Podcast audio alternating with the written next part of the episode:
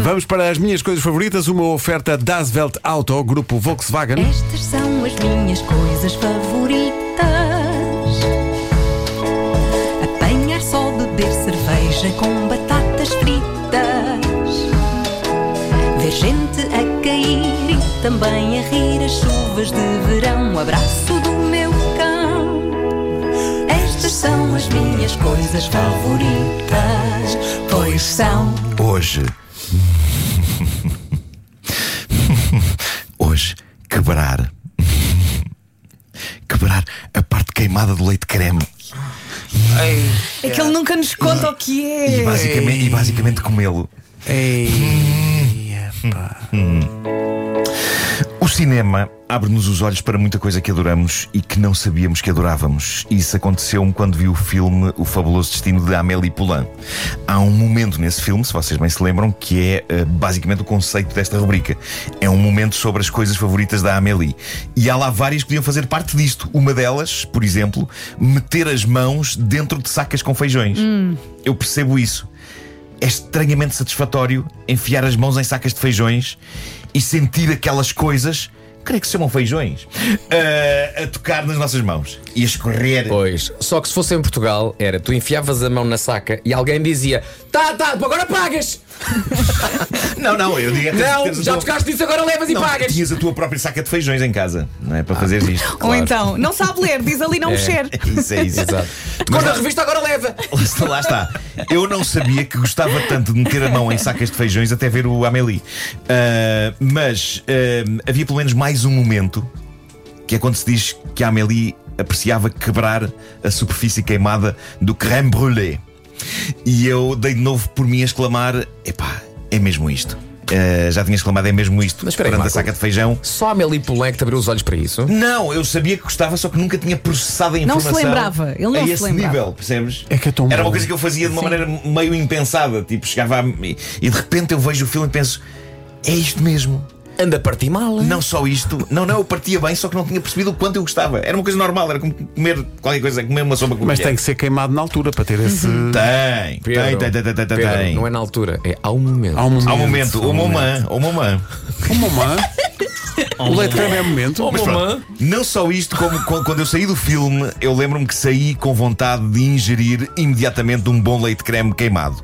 Qual o problema? Por vezes não é fácil encontrar um bom leite creme. Em alguns restaurantes, para já, é claramente de pacote.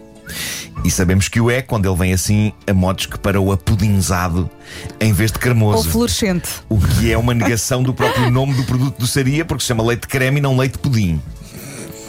Quando eu peço num restaurante leite creme e ele chega desta maneira, e também, Vera, com um amarelo vivo, tão artificial, que parece dirup, ou parece Stabilo- Stabiloboss, e aquilo vem rijo e encaroçado como um pudim, epá, o meu dia fica estragado. Eu já não faço mais nesse dia. Vou para casa só chorar. E nesses casos, nem sequer o queimado pega, não é? Porque fica só assim escuro e pega- pegajoso na superfície e não estala. Porque também não é feito no momento. Mas quando uma pessoa se cruza com um leite creme a sério, que tem que ser cremoso e assim morninho e com uma textura levemente granulosa, embora escorreita, o queimado de cima pega na perfeição e é como que uma tampa bom. que nos separa do paraíso cremoso que nos aguarda lá em baixo. Tu tens que sentir que os E- deuses passaram por ali. Tens, tens, é? tens, tens, tens. E aí a magia acontece, que é o momento em que batemos com a colher sobre aquela superfície escura. Com delicadeza, não é à bruta. crac, crac, é tica, crac. tica, tica. Crac, crac, crac, crac. É. E isso é vida. Isso é algo que eu não sei como é que não enviaram para o espaço naquela lendária sonda, a Voyager 1. Porque lembram-se que eles meteram lá dentro uns discos com vídeo e áudio das maravilhas do planeta Terra, não é? Caso extraterrestres se cruzem com aquilo e vejam. E estão lá grandes obras de Bach e de Mozart e Beethoven e Chuck Berry e imagens lindas da natureza e das várias culturas da Terra. E eu sinto que deveria ir um vídeo de uma pessoa a quebrar a superfície queimada do leite creme. Eu acho que isso era o argumento definitivo para um extraterrestre vir, vir cá visitar. Eu consigo imaginá-los. Ah, Vamos ok. ser atacados Isto daqui da sinfonia é giro. Isto daqui da sinfonia é giro. Mas esta substância amarela ou alaranjada com uma superfície rija e estaladiça. Epá, vamos lá. Vamos conquistar aquela cena. Organiza os discos voadores, Brzlovsk.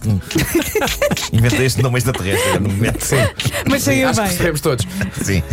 Mas há de facto uma magia muito particular e especial no quebrar da cobertura É creme. vidrinho, é ali. Ah, eu, eu já experimentei comer de outra maneira. Ou seja, sem instalar a cobertura, simplesmente introduzindo a colher na superfície rija e colhendo o leite creme como se a cobertura não existisse. E simplesmente não funciona. Pois não, não. funciona. Ah, não resulta da mesma maneira.